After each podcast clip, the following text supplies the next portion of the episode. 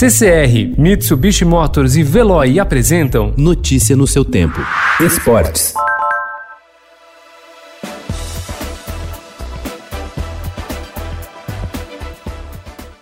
O presidente do Comitê Olímpico Internacional, Thomas Bach, admitiu pela primeira vez ontem a possibilidade de cancelamento da Olimpíada de Tóquio, marcada agora para julho de 2021. Isso ocorrerá se a disseminação do novo coronavírus não estiver controlada. Os Jogos já foram adiados em um ano, justamente por causa da pandemia. Ontem, Bach foi claro: não há plano B. Se não puder ser realizada na capital japonesa no próximo ano, somente haverá Olimpíada em Paris em 2024.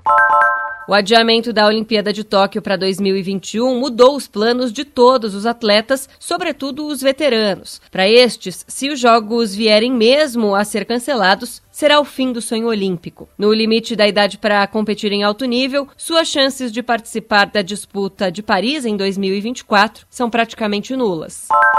O poço do Cruzeiro parece não ter fundo. O clube que caiu para a Série B e começará a competição com seis pontos negativos foi punido pela FIFA por não pagar dívida com o Al-Ada dos Emirados Árabes Unidos. Fechou 2019 devendo mais de 800 milhões de reais. Apenas no ano passado, no último da gestão de Wagner Pires de Sá, o déficit superou os 394 milhões de reais.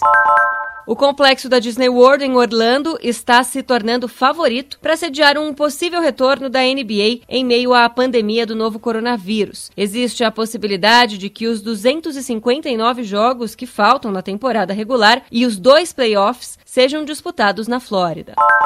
O presidente do Havaí, Francisco Batistotti, informou que o volante Ralph, ex-Corinthians, assinou contrato ontem com o clube para disputar a Série B do brasileiro. Prestes a completar 36 anos, Ralph estava no mercado desde que deixou o Corinthians. Ele não joga desde o fim do Brasileirão do ano passado. O volante teve duas passagens pelo time paulista, de 2010 a 2015 e entre 2018 e 2019. Notícia no seu tempo. Oferecimento CCR e Mitsubishi Motors. Apoio Veloy. Fique em casa. Passe sem filas com o Veloy depois.